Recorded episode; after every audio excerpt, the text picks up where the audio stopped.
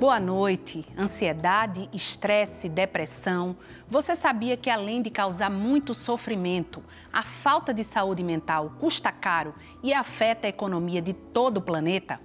Foi por esse motivo que, pela primeira vez, o Fórum Econômico Mundial incluiu em seu relatório os gastos com essas doenças da modernidade. Os números impressionam o fórum descobriu que 700 milhões de pessoas no mundo sofrem com problemas psicológicos. E mais, para cobrir os custos com tratamentos, queda de produtividade e aposentadoria precoce, são necessários 2 trilhões e meio de dólares. Ao mesmo tempo, o Brasil caiu quatro posições no ranking de felicidade da ONU, passando de 28º para 32º colocado, entre 156 países. Mas por que será que estamos cada vez mais doentes e infelizes? O Opinião Pernambuco de hoje vai conversar sobre felicidade e desenvolvimento da economia. Para isso, convidamos Bruno Severo Gomes, professor da disciplina Felicidade da Universidade Federal de Pernambuco, Amanda Sales, psicóloga, e Leandro Trajano, personal financeiro. Você pode participar enviando perguntas ou comentários para o número do WhatsApp. Anote aí, 81 98830 7098. Não se esqueça de colocar seu nome e localidade onde reside no início da mensagem. Este programa também está sendo exibido pela internet no endereço ufpe.br/ntvru e também no aplicativo UFPE Play. Boa noite. Bem-vindos e bem-vinda hoje aqui para começar conversarmos sobre esse tema. E eu, eu começo justamente por aí: economia e felicidade. As pessoas tendem a fazer um paralelo, tendem a ligar uma coisa a outra ou não? Leandro, quer começar? Boa noite, boa noite a todos que estão nos acompanhando. É um prazer estar aqui mais uma vez, Ana, TVU tem muito essa conexão, não é verdade? Porque as pessoas ligam muito a questão do dinheiro à felicidade. E talvez até para começar já aquela pergunta tão comum que em algum momento você vai trazer, né? O dinheiro Sim. compra a felicidade, o dinheiro Exato. traz a felicidade, ou como é esse mix? Então é uma coisa que é uma mística que tem, né? Porque eu acredito que sim, o dinheiro contribui com a felicidade, mas ele não pode comprar de forma alguma. E isso aí traz uma série de intrigas, uma série de conflitos de valores de crenças e que vem de toda uma herança que a gente tem, né? Mas certamente, como se diz, é muito melhor você estar triste em Paris, perto da Torre Eiffel, do que em casa com pão com manteiga na frente da TV, de repente, né? Então são aí coisas que a gente vai trazer nessa noite que eu acho Sim. que vai enriquecer muito quem está acompanhando a gente também. Professor Bruno, eu fiquei curiosa desde o primeiro momento que a universidade anunciou que a partir de 2019 ia ter essa disciplina, né? Porque é bem nova, começou esse ano. O que é que é estudado numa disciplina chamada Felicidade. É, boa noite, né? Quero agradecer também o convite e pelo tema também, né? E todo mundo faz essa pergunta, né? Felicidade, se felicidade se estuda na na faculdade, em um curso de graduação, né? Se estuda. Né? Eu costumo dizer que é uma disciplina que ela vai é, percorrer todas as outras disciplinas de todos os cursos. Por quê? Porque lá você vai ter vivências com a psicologia positiva, vamos começar a trabalhar a questão das frustrações, a questão dos problemas. Primeira coisa que eu pergunto quando começa a disciplina, quando começou, é quem aqui não tem problema? Né? Todo mundo tem problema. Né? Quem aqui consegue fazer tudo? Ninguém consegue fazer tudo que quer na vida. Quem aqui é 100% feliz? Ninguém é 100% feliz. E a gente pergunta, quem aqui já passou por algum momento de tristeza? Então, as pessoas levantam a mão. Então, a tristeza faz parte da felicidade. Né? E essa relação, em, é, o que a gente está comentando em relação à, à economia, né, eu vou lá para a Grécia Antiga e Aristóteles já dizia né, que ele definia até a economia como uma virtude, uma faculdade né, que, do uso adequado dos bens materiais né, para uma vida é, moralmente boa e feliz. Então, ele já tinha essa relação da economia com a, a felicidade. Então, na disciplina, a gente trabalha isso, a gente trabalha as emoções positivas. E do lado, olhando mais psicologicamente essa questão, doutora Amanda, voltando um pouco para o que Leandro falou. Uhum. A pessoa precisa ter o mínimo de conforto. Quando eu falo conforto, é, no país que a gente vive, tendo, levando em consideração que a gente vive num país onde muitas pessoas não têm o mínimo, não tem, por exemplo, uma casa para morar, não tem não pode se alimentar é, como deveria, enfim, uhum. é saneamento básico. Psicologicamente falando, alguém consegue, alguém que está nessa situação consegue ser feliz olhando pelo outro lado do que é, Leandro falou? A questão da felicidade é muito subjetiva, né? Mas, obviamente, o que você falou é verdade. Você tem que ter as necessidades básicas atendidas para você ter alguma condição né, psíquica para poder se adequar e se integrar ao mundo.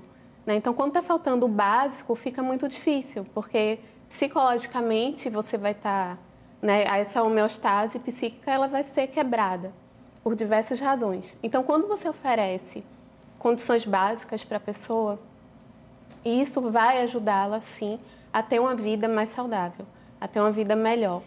Agora, a questão da felicidade é muito subjetiva, muito individual.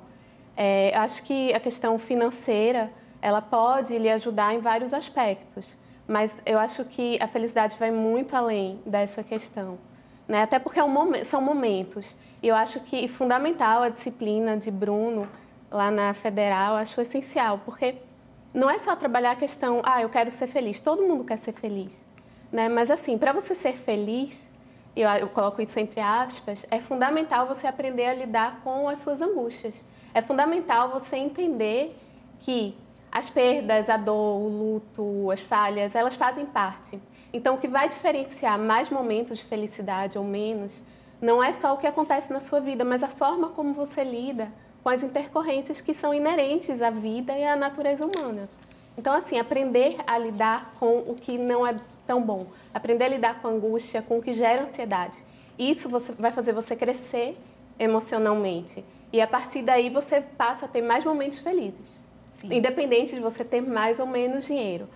Né? Embora, tudo bem, eu concordo com Paris. Mas é, no geral, você pode estar em Paris e estar muito infeliz também. Então, se você não estiver bem, não estiver saudável, você não vai estar bem lá também. Aquilo está dentro de você. É, a felicidade está nas pequenas coisas. A gente sempre costuma colocar assim como a felicidade fosse algo assim, um acontecimento grandioso. Mas se a gente observar no nosso dia a dia, né, a gente tem um, vou ser feliz o dia todo, as 24 horas. A gente vai ter vários momentos de felicidade. Eu costumo dizer que também eu pergunto muito para as pessoas que se dizem, né, estão colocando como infelizes. É, a felicidade está, por exemplo, em tomar um copo d'água. Sabe aquela hora que você está com muita sede né, e a sua felicidade é tomar um copo d'água? Eu costumo muito dizer também para as pessoas, né? É, a gente, várias coisas que acontecem na nossa vida e que a gente independe do dinheiro para ser feliz. Né? Eu digo as necessidades fisiológicas, né? Fazer xixi, Fazer xixi é um motivo de felicidade. Por que eu digo? Porque muitas pessoas podem estar agora no hospital e que o motivo de felicidade dela é fazer xixi.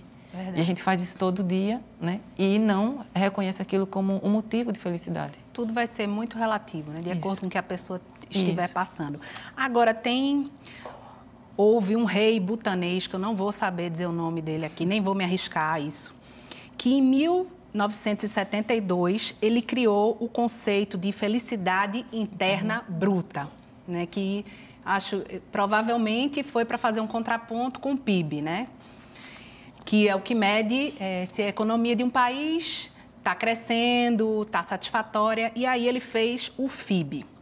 E nos pilares dessa, dessa felicidade interna bruta, ele colocou desenvolvimento sustentável, é, convívio em sociedade, menos tempo para o trabalho, mais momentos de lazer, mais esportes, igualdade de gênero. E a minha pergunta é o seguinte: pode ser Leandro de repente responder, porque ele tem inclusive uma vivência, já morou, em, já foi voluntário, já morou em alguns países, não é isso, Leandro? Na sua opinião, de, de quem morou em outros países e de quem trabalha com finanças, isso é possível? Esse FIB é algo que pode ser alcançado ou não? É, ele está ele, ele deu certo lá no Butão, porque é um país pequeno, porque tem a influência do budismo, enfim. Qual a sua opinião? Eu acho algo bastante interessante e desafiador, de acordo com o que a gente vive hoje, né? É o marketing, o capitalismo, a forma que tudo é exposto para a gente, onde inclusive eu trago muito isso para as pessoas. Apesar de trabalhar com dinheiro, com vida financeira, com planejamento, não é nem dessa forma que eu me apresento, é muito mais como uma pessoa que vem para reforçar a construção de sonhos, da sua luta por objetivos, tentando trazer a tua vida atual e a construir, reforçar uma ponte para que você chegue a realizar alguns desejos, alguns objetivos de, de vida. E como o Bruno falou, várias vezes os objetivos podem ser os mais simples possíveis. E aí que está a nossa riqueza. É em momentos de felicidade, que podem ser construídos com coisas simples da vida. Então, eu costumo perguntar em alguns eventos é, o que é riqueza para você. A cada 10 pessoas, você vai ouvir 11 respostas diferentes. E na maioria delas, a palavra dinheiro não está presente. Para quem está desempregado, a riqueza hoje é só ter um emprego. Para quem está com filho no hospital, é estar tá com filho em casa. Então, é uma coisa que a gente tem que desmistificar que dinheiro e felicidade, eles não estão unidos. Claro, há formas e meios de ajudar, de facilitar, porque você está com suas contas em dia, está conseguindo realizar algumas coisas, você vai estar tá mais tranquilo não é? Mas a felicidade efetiva a gente vai encontrar sim nas pequenas coisas do dia a dia. Isso que o botão traz para a gente aí é um grande exemplo, não é? é realmente uma diferença. E que a gente vê muito isso, inclusive, nos países que estão lá no topo do ranking da ONU, não é? Exato. Que tem muita gente que a média ali financeira, salarial e tudo que tem está longe de outros no Brasil e a riqueza, a felicidade que eles atingem, ela está no bem-estar, ela está numa educação acessível, ela está na liberdade de você caminhar, de estar com a família, no tempo que você dispõe. E eu acho que isso sim é uma riqueza que vai muito além de algumas outras que a gente abre mão para obter. Agora, pegando esse gancho, inclusive, do relatório, que eu ia falar nele agora, é um relatório anual que todos os anos, né, já que é anual, mede o nível de felicidade de 156 países, como eu falei na abertura. E os países que esse ano, saiu agora no dia 20 de março, o último relatório, que estão na frente é primeiro Finlândia, Noruega, Dinamarca e Islândia. Vou falar dos quatro primeiros. É coincidência o fato desses quatro países serem países desenvolvidos ou não? Qual, qual a sua opinião, professor? É, a Finlândia, se eu não me engano, ela está com uma média de 7,6 de, a uma escala de 0 a 10. Sim. Né? É, em 2013... Que a, é o primeiro a, lugar. A média do Brasil era 7,1 em 2013. E a gente vem caindo desde 2013. Então, de 7,1 para 7,6, a gente está bem perto até do primeiro que está agora em 2019. Né? O que a gente observa é que esses primeiros lugares, né, esses países que estão em primeiro lugar, eles têm toda uma questão que também está relacionada com o botão. Se você for ver esse, o, a felicidade interna bruta que é colocada nessa esse, esse cálculo, nada mais é do que uma pesquisa de satisfação do cidadão. Sim. Né? Então, como é que está a educação? Beleza. Como é que está a saúde? Como é que está a segurança? Como é que está a confiança nas instituições? Públicas. São né? seis critérios é. que eu acho interessante a gente colocar Isso. aqui, como é que a ONU está medindo felicidade. Renda per capita, suporte social do Estado, expectativa de vida, liberdade de fazer escolhas, generosidade da população, e aí essa questão é solidariedade, Isso. generosidade, percepções de corrupção do governo. Vocês também têm alguma opinião formada no, no, tocante a isso? Porque cada ano a gente vem caindo. O brasileiro está mais infeliz, né? segundo a ONU. Que percepção vocês têm desse dado, doutora Amanda? Acho que o brasileiro ele está cada vez mais consciente né? da, da sua condição como cidadão. Acho que está cada vez mais consciente em relação à política. E, e os desdobramentos e as consequências disso tudo acabam influenciando nessa percepção de bem-estar, de segurança. Infelizmente, a gente está num país também que é difícil você se sentir seguro na maioria dos lugares. Então, isso tudo vai realmente interferir nessa percepção, nessa percepção de que de qualidade de vida, de bem-estar. Né? Então, não adianta eu estar tranquila e segura na minha casa, mas saber que outras pessoas não estão, ou que eu mesma não estou se eu sair de lá. Então, acho que isso tudo vai influenciando. Acho que o lado bom é que estamos mais conscientes de tudo. Acho isso uma coisa boa.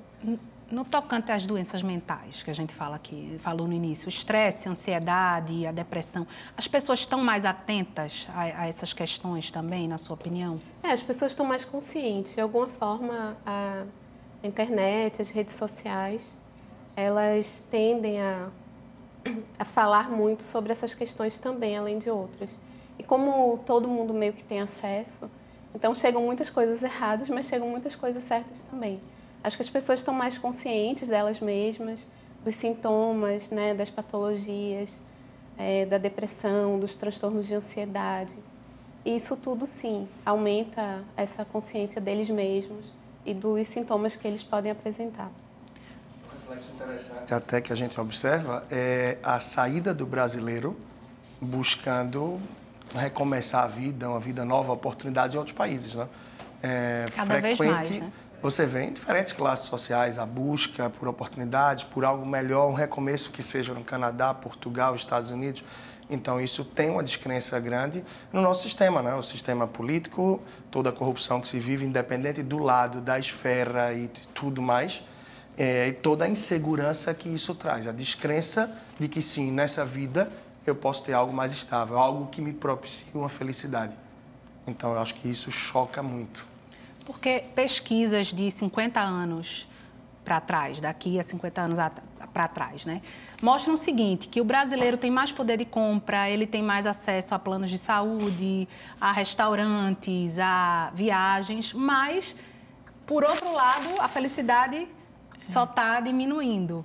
Que, que, outro, que outro questionamento a gente pode se fazer em relação a isso? É, em 2018, se eu não me engano, em agosto de 2018, a Organização Mundial de Saúde ela fez uma, uma pesquisa, um relatório, e mostrou que o Brasil, na América Latina, é o país que é campeão em ansiedade e depressão. Né? E são números assim que a gente fica um pouco assustado né? em relação a quando é divulgado. É, por exemplo, a ansiedade, a gente tem 9% da população com ansiedade tem 5,5% mais ou menos da população com depressão.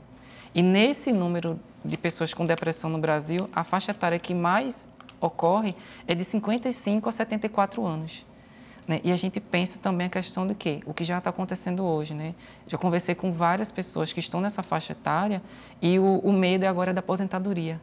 Né? Então, como a gente vai conviver hoje com a incerteza né, ou a certeza de uma pessoa que vai se aposentar ganhando 400 reais. Isso gera sofrimento. Eu faço uma pesquisa sempre com jovens que estão concluindo o curso na universidade, dos mais diversos cursos. A, a pergunta que eu faço, o que você tem medo hoje? Você está prestes a ir para o mercado de trabalho. Ele diz que ele tem medo do futuro. Isso é muito impactante para um jovem que está saindo da faculdade, saindo de um curso e o que ele mais tem medo é medo do futuro. Né? Vamos para o intervalo? Hoje a nossa conversa é sobre felicidade e desenvolvimento da economia. Voltamos já.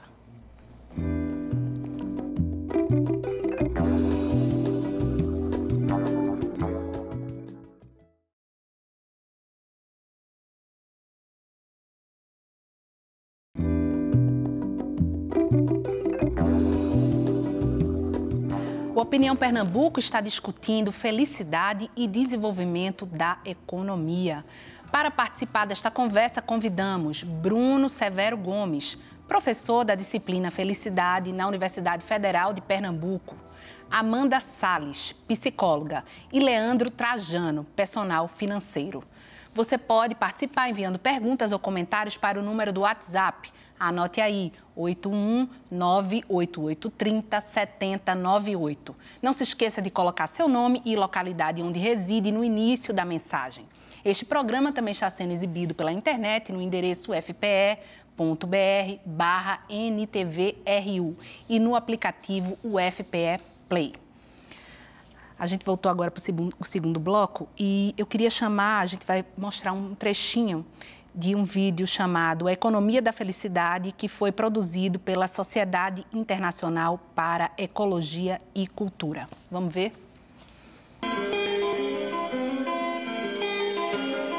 It's hard to get your head around globalization. It's tempting to ignore it, to leave it to the experts. But we simply can't afford to.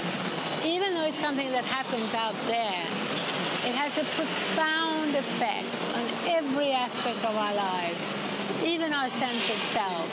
What we're seeing is rising levels of depression in the West. Some studies show rises of doubling, other studies show rising as much as tenfold.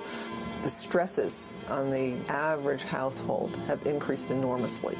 Their jobs are much more demanding, more travel, more work at home, more access at any time, longer commutes for many people And all the time we're exposed to images of a certain level of material success, a certain level of looks, a certain lifestyle that we're kind of measuring ourselves up to and seeing ourselves not as good as.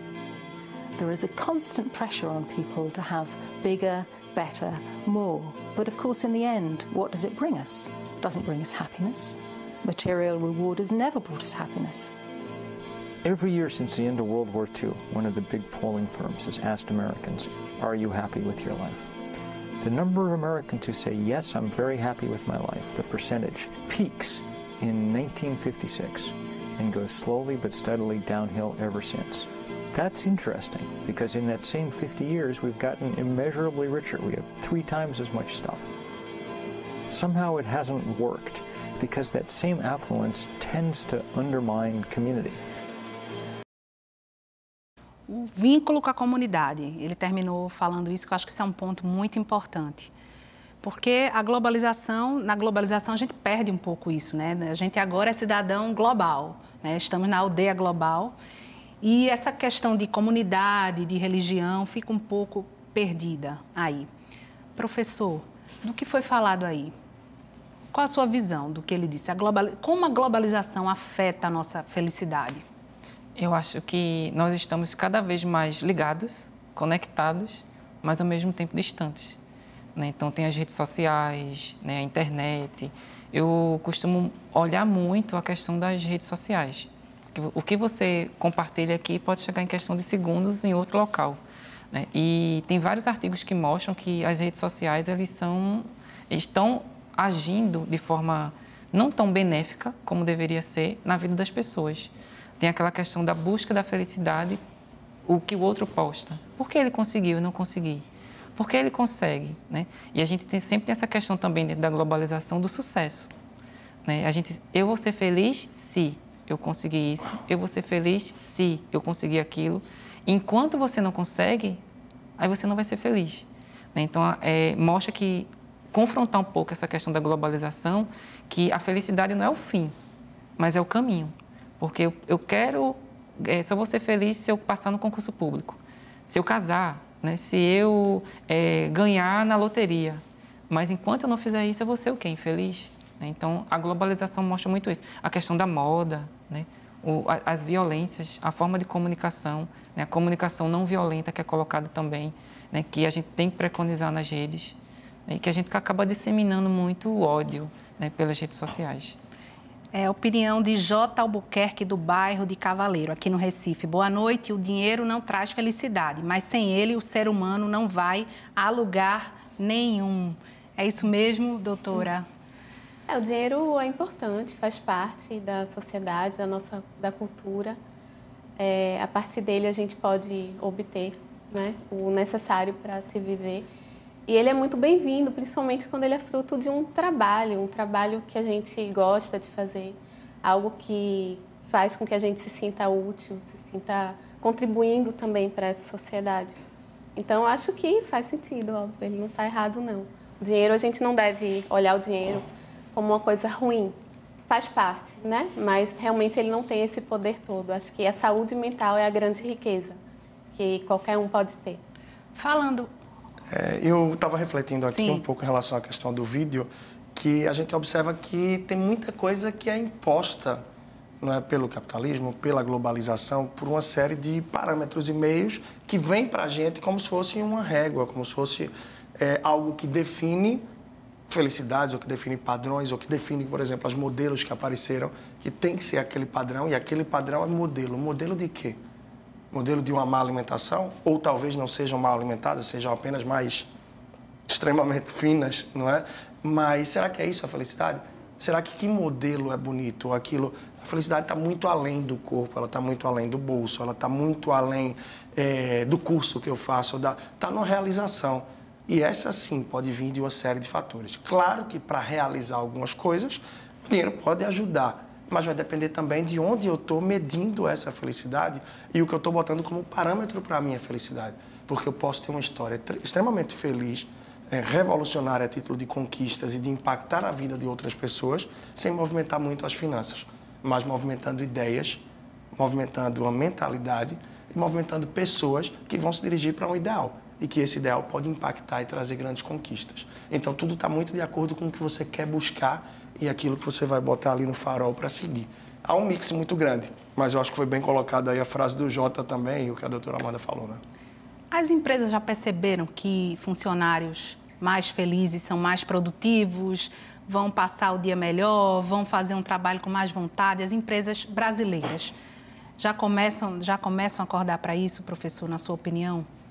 Eu creio que sim, né? não são todas. Né? O bom é que acho que está começando a, a, ter essa visão. Né? É, a gente observa muito, falando da questão de emprego, de desemprego, a gente tem 13 milhões de desempregados no Brasil. Né? E uma coisa que me chama a atenção é o número de pessoas que estão subutilizadas. Né? Como foi colocado já aqui, né? a questão de eu estou trabalhando numa área, mas não é aquilo que eu queria. Então aquilo ali acaba sendo um sofrimento para aquela pessoa. Só o fato de levantar de manhã, né?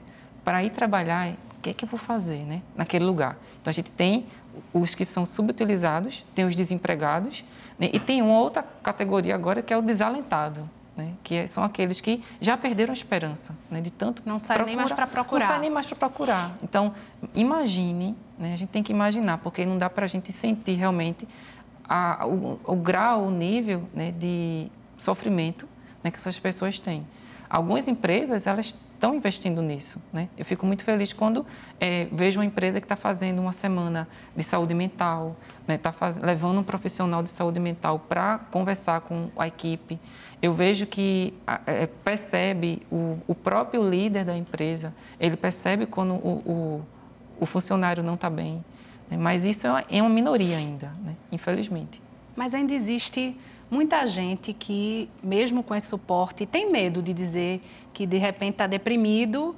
Como é que será que meu chefe ou a minha equipe vai, vai interpretar? Porque ainda tem também essa barreira aí, né, doutora Amanda? Ainda Nem existe. sempre é fácil dizer que está é. Não, estou estressado. Bom, mas tem 13 milhões de desempregados lá fora. Como é que você está empregado e está estressado?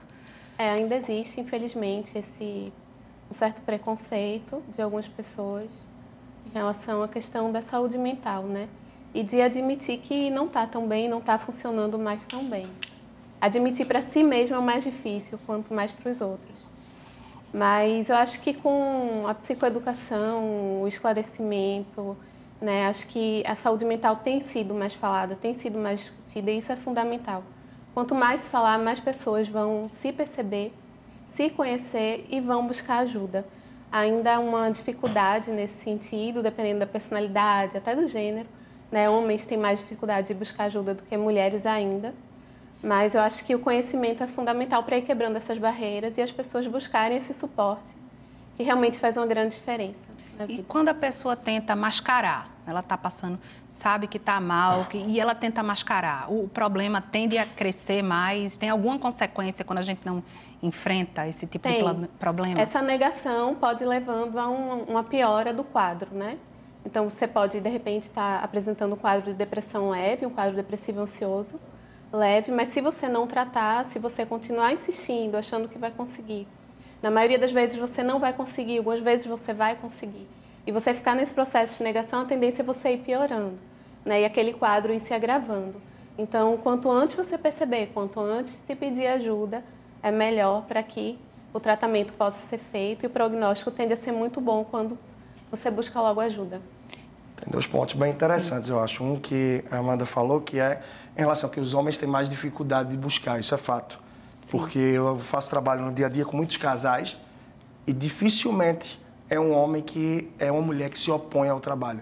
Mas acontece sim da mulher dizer, não, é porque o meu marido acha que não é necessário, que isso é uma coisa que ele já tem um conhecimento, que não seria um investimento. A mulher é quem procura, quem tem a iniciativa, é quem se abre para esse tipo de ajuda e com isso consegue conquistas e avanços como um todo. E outro ponto bem interessante é que a empresa deve sim se preocupar com essa felicidade, claro, com todas as questões emocionais de sua equipe, porque são esses recursos humanos que vão fazer com que a empresa conquiste, com que ela alavanque, com que ela cresça. E tem aí um ponto que vem de acordo com a vida financeira também que impacta legal. Porque se a pessoa está com a vida financeira mais organizada, ela vai ter aí todo um ciclo melhor. Se você parar para pensar, eu tenho uma vida financeira mais organizada, eu consigo dar melhores condições para minha família. Oferecer mais saúde, educação, lazer, alimentação, segurança de uma forma mais adequada. Com isso, eu vou estar mais tranquilo. Estando mais tranquilo, consequentemente, eu vou estar mais focado, mais feliz, eu vou ser mais produtivo. E o resultado disso vai para a empresa. Então, é a razão pela qual tem empresas que procuram esse lado financeiro para levar o tema, para despertar isso também. E eu tive na Colômbia ano passado e estava vendo uma reportagem que falava sobre isso, de capa de jornal, inclusive. Que se a pessoa não está com a vida financeira organizada, se ela está infeliz, a produtividade dela pode cair até 80%. Por sua vez, se a pessoa está com a vida financeira em dia, se a pessoa está feliz, não que estejam ligadas as coisas, claro, uma série de outros problemas que podem desestabilizar, a produtividade dessa pessoa pode aumentar pelo menos 20%. Então que vai tem ter uma um conexão impacto direto na economia global, Isso. a gente pode falar. Na né? economia global e naturalmente, claro, vai atravessar aí conquistas ou uma certa perda para a empresa. Então Sim. a empresa tem que investir não é, em trabalhos diversos junto ao seu setor, na área de recursos humanos, como um todo, para que esteja próximo das pessoas no dia a dia. Cuidar desse capital humano, que é a grande riqueza da empresa. Agora tem um outro lado muito cruel, porque a gente está diante da Revolução 4.0, de cada vez mais automação. Essa questão, além da segurança que o senhor falou do outro bloco, né, que já por conta da previdência, que já, já não sabe o amanhã como será, Além disso, o trabalhador de hoje tem que lidar com isso, com essa ideia de até quando eu vou ser necessário, não é? Porque daqui a pouco pode vir uma máquina que vai me substituir. Isso também é um fator, é, professor, na sua opinião, que mexe com, com o bem-estar do trabalhador, da sociedade? Gera, gera uma, uma insegurança, é, o medo da automação, a máquina vai me substituir. Eu costumo muito brincar né, com alguns cursos que eu dou aula e que a gente trabalha na, na, área de saúde tem máquina que você, automação que você apertou, ele vai fazer o exame todo. Né? E, mas precisa de uma pessoa para apertar o botão. Então a gente tem que sempre potencializar que nunca você vai ser totalmente substituído. Né? Não, vem equipamentos para facilitar a nossa vida, para agilizar algumas coisas, até para não gerar tanto risco né, para as pessoas quando são, estão expostas. Mas isso gera, em alguns setores, né, medo. Né? A máquina pode tomar o meu lugar. Também o medo também em relação à, à idade. Né? Então, a questão, ah, até quando eu vou ser produtivo? Ah, será que eu já, já estou ultrapassado? Está chegando uma pessoa agora com novas ideias. Né? A gente sempre tem isso. É, uma, uma coisa muito interessante, que, voltando ao que a gente comentou no início, Sim. é o botão, né, eles colocam assim, motivo de, por exemplo, só estar vivo já é um motivo de felicidade. Né? E quando foi colocado a questão do, da empresa, eu acho que depende também de como isso vai ser apresentado para as pessoas. Né? Então, vai ser o quê? Ah, o que é aquilo? É uma máquina. A máquina vai me substituir? Então, já vai começar um sofrimento. Né? Se você chegar com uma caixa e botar lá, é uma máquina, ela vai fazer isso. Então, antes mesmo, já começa a ansiedade. Antes mesmo de eu saber o que a máquina vai fazer, eu já começo na a minha cabeça. A corredor já está né? Todo mundo pensando trabalhando. o que é que vai acontecer. Né? Então já gera uma infelicidade. Agora eu vou deixar uma pergunta aqui, doutora Amanda, e vamos ver se vai dar tempo. Vou, vou esperar meu diretor dizer. Tem um minuto, então eu vou deixar a pergunta e a gente responde no próximo bloco. Tem um livro chamado A Fórmula da Felicidade, que foi escrito por um egípcio e que ele era um engenheiro super bem sucedido do Google.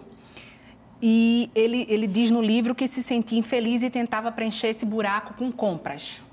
E certa vez ele entrou, quando ele morava em Dubai, ele entrou na internet e comprou pela internet dois Rolls Royce. Assim, entrou na internet e comprou, para ver a quantidade de dinheiro que esse homem tinha. E ele disse que quando os carros chegaram, ele se sentiu muito pior, muito mais triste e muito mais infeliz. Aí no próximo bloco, quero saber sua opinião. A gente volta em poucos minutos, hoje debatendo felicidade e desenvolvimento da economia.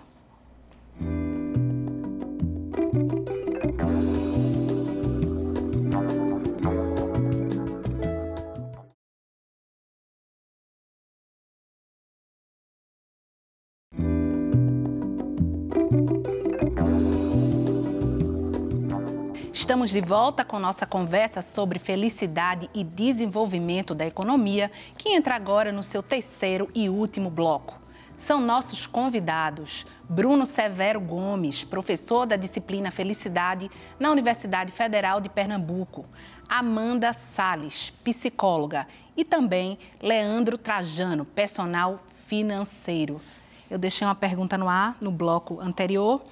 Falava de um escritor egípcio que tinha muito dinheiro, comprou dois Rolls Royce pela internet, quando ele morava em Dubai. Escolheu pela internet e quando os carros chegaram, ele disse que ficou imensamente infeliz.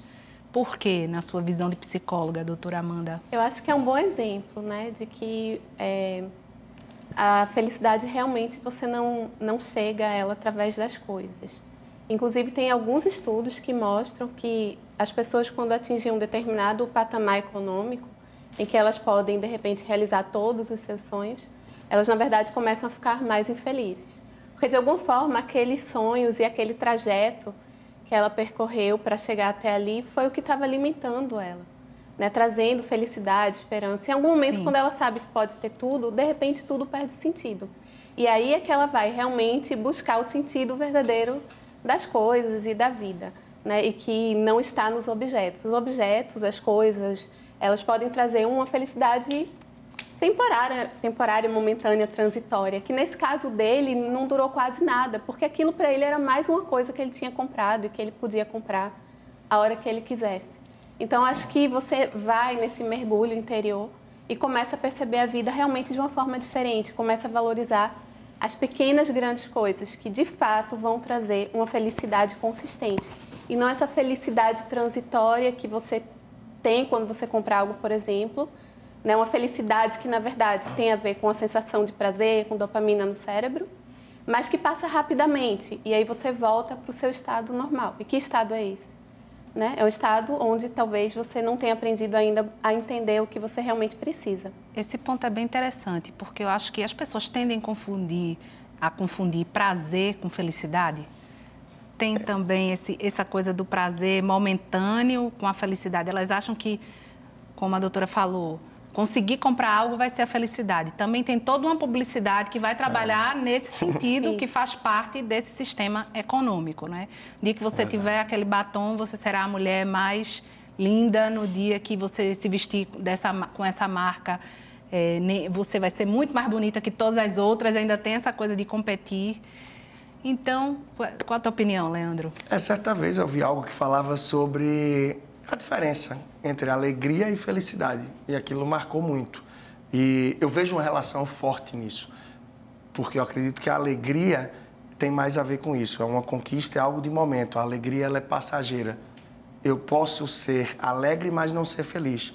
Eu posso ser uma pessoa feliz, mas não estar alegre. Então a alegria eu acho que é algo que vem mais daquele momento.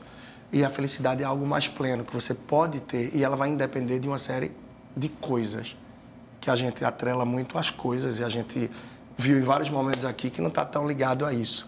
Então é um questionamento que às vezes a gente tem que se fazer, não é?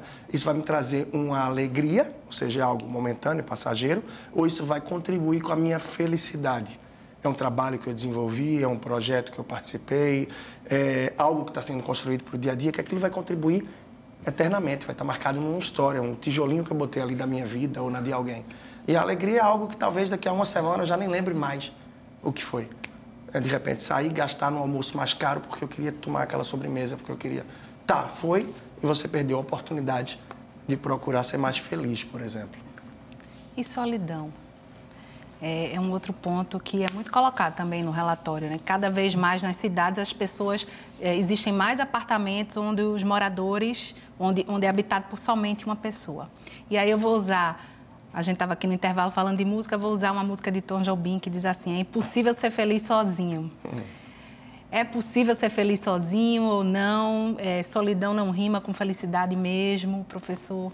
É, muitas pessoas querem ter o seu momento e isso é muito valioso. Eu acho que você tem que ter o seu momento, né? Mas a solidão ela tem um causa um sofrimento a partir do momento que você está no meio da multidão e você não está se sentindo bem. Sim. Né? Eu sempre digo isso muito. Por exemplo, as pessoas podem estar no meio de uma festa, mas estão se sentindo sozinhas. Eu falo muito isso na universidade. Né? Algumas semanas atrás, né, um estudante, ele estava assim conversando com um grupo e ele veio em minha direção, né, e conversou comigo, falou algumas coisas e quis dar um abraço.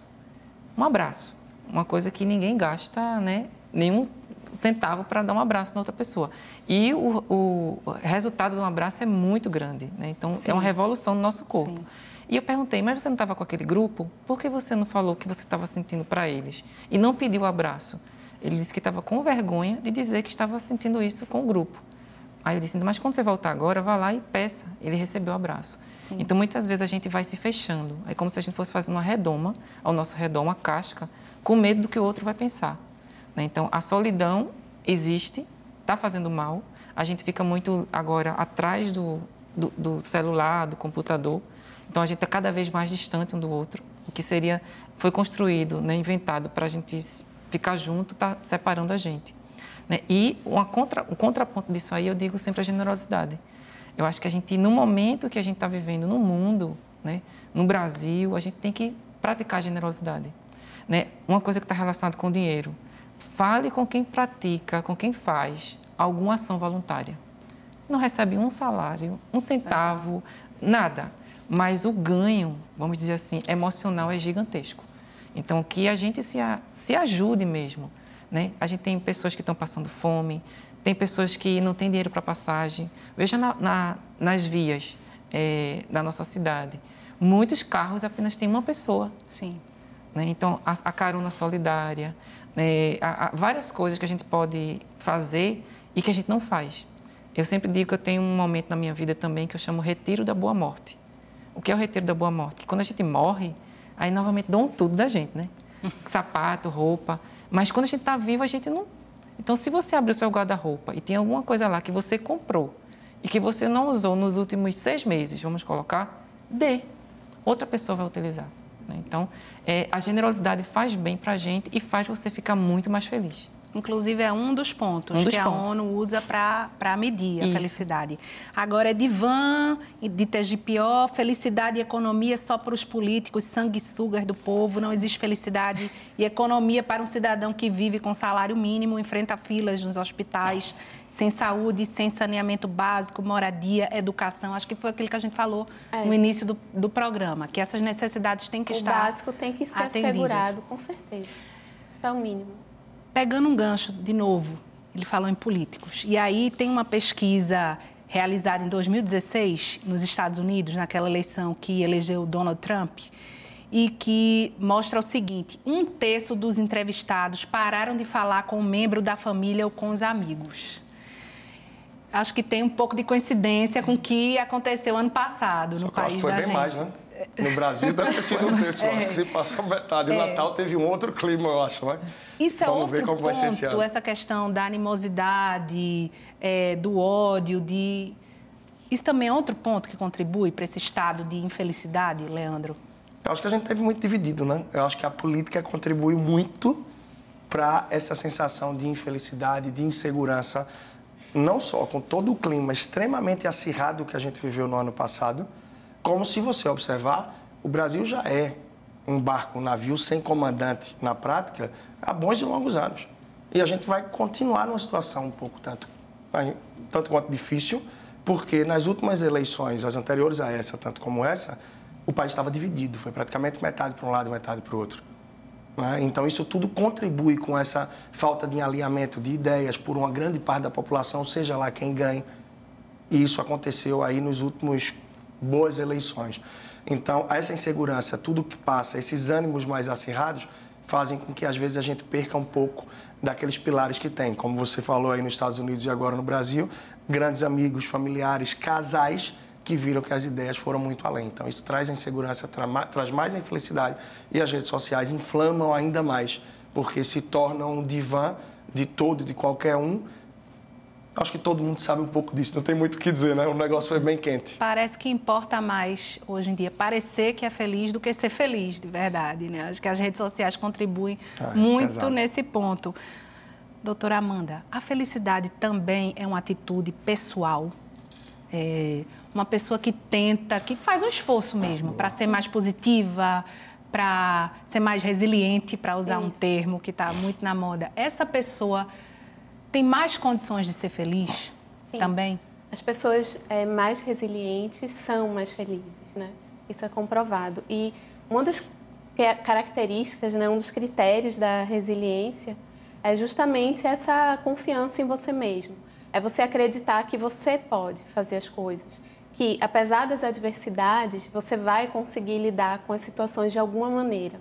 Né? É também a aceitação, aceitar que coisas ruins acontecem, que dificuldades acontecem Sim. e buscar né, nesse nesse sofrimento, nessa perda, nesse luto, um crescimento emocional. Então assim, a aceitação é fundamental. Sim. Então acho, acredito muito nisso. Né? Acho que a felicidade é algo que você pode aprender a se tornar mais resiliente, não é algo que você simplesmente nasce. Obviamente tem características, temperamento que podem favorecer um, uma, uma personalidade mais resiliente ou menos, mas é algo que você pode aprender na terapia, por exemplo.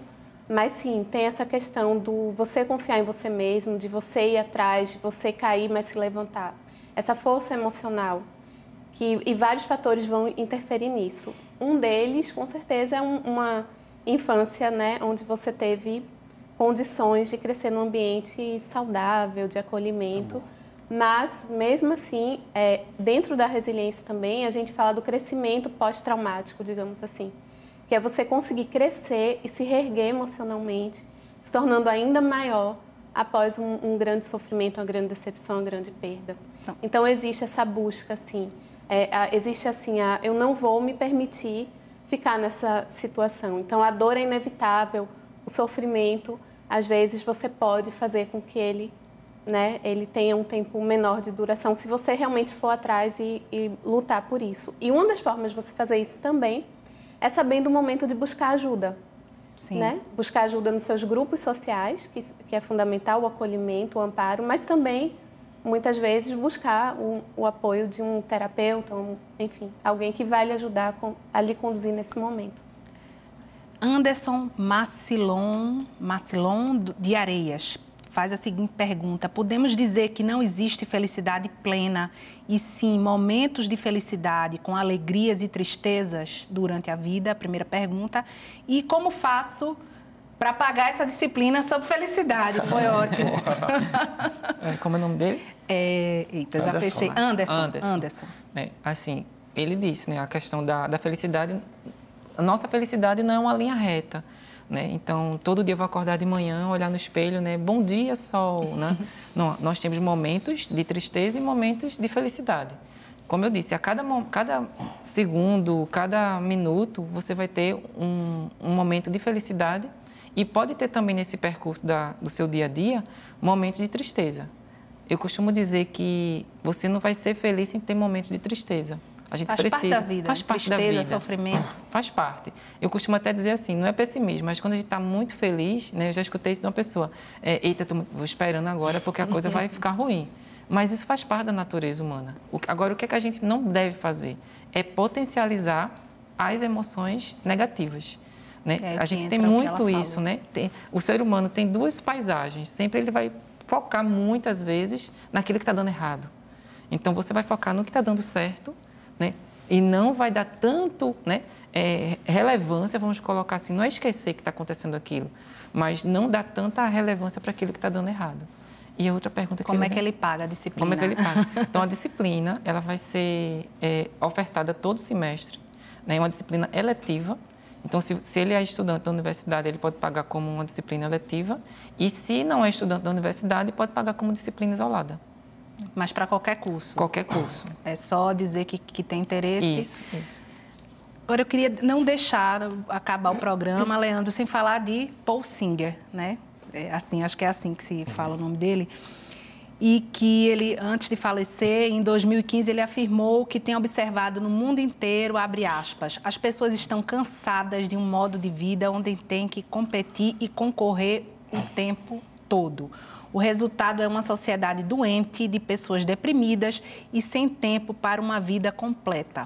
Isso foi falado por um economista. Concorda? Sim, eu acho que é bem por aí. A gente pode fazer um mix muito legal com o que foi falado pela Amanda, pelo Bruno, a questão da resiliência, é, dos problemas, a forma que a gente problematiza os problemas, que a gente encara. Quanto mais resiliente a gente for, de encarar o problema, de cair, saber que eu tenho que levantar, não adianta ficar ali parado vendo como foi que eu caí. Não é? Parece uma amiga da minha mãe que ela pede para tirar uma foto quando cai, que é para ver a forma que caiu. Não é? Perde tempo, a gente tem que se levantar. A gente tem que se levantar e saber que, olha, a vida segue. A vida segue. Então, assim, é retomar o rumo e não ficar remoendo aquele problema, porque isso vai atrasar as nossas possibilidades de felicidade vai maximizar o potencial de tristeza. Então, a frase que eu adoro e que acho que a gente tem que levar para frente é: falhou, está falhado. Não se falha mais nisso. Porque aí cometer o mesmo erro outra vez talvez não seja muito inteligente. Então a gente aprende a cada erro e a gente perceber isso. E a gente se levantar mais forte a cada erro para a gente saber que pode seguir em frente com tranquilidade. E tudo isso é aprendizado, é crescimento. Verdade. E outros fatores, junto com o desemprego, com essa falta de estabilidade, a gente não falou também da, da violência nas cidades Sim. e também das questões pequenas do dia a dia mesmo. Do mesmo jeito que, que a felicidade pode ser beber um é. copo d'água. Fatores repente, ambientais. Exato. É, quanto tempo eu demoro para chegar no meu trabalho, para ir e voltar?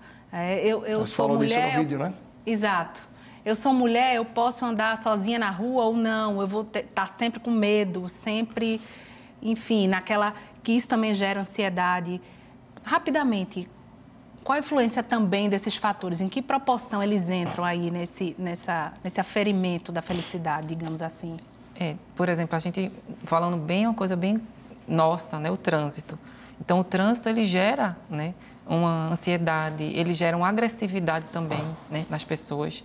Eu costumo na universidade, quando tem aula de manhã, é, quando o aluno chega atrasado, é, ansioso, estressado, eu não começo a aula. Eu tenho que fazer uma outra coisa para que ele fique naquele momento ali, né, na aula, porque ele ainda está lá Sim. no trânsito. A questão dos fatores ambientais, o próprio botão, né, metade do território, claro que é pequenininho, mas metade do território ele tem uma lei que preserva, né, então não pode mexer. Então a questão do contato com a natureza, é, ele favorece. A questão da violência, você andar né, e não ter medo de ser assaltado, não ter medo de morrer também, né? A gente sabe que tem a questão da violência, de, de mortes. E em relação à, à violência, imagine você ser feliz né, em um país que ainda existe né, um racismo, homofobia, todas essas questões. Todas essas questões. Então, tudo isso aí influencia né, na forma de você ver o mundo e como é que eu vou encarar a felicidade a partir disso. Boa noite. Muito obrigada, obrigada pela participação. Obrigada para você que mandou as perguntas, que participou e até o nosso próximo encontro. Passou.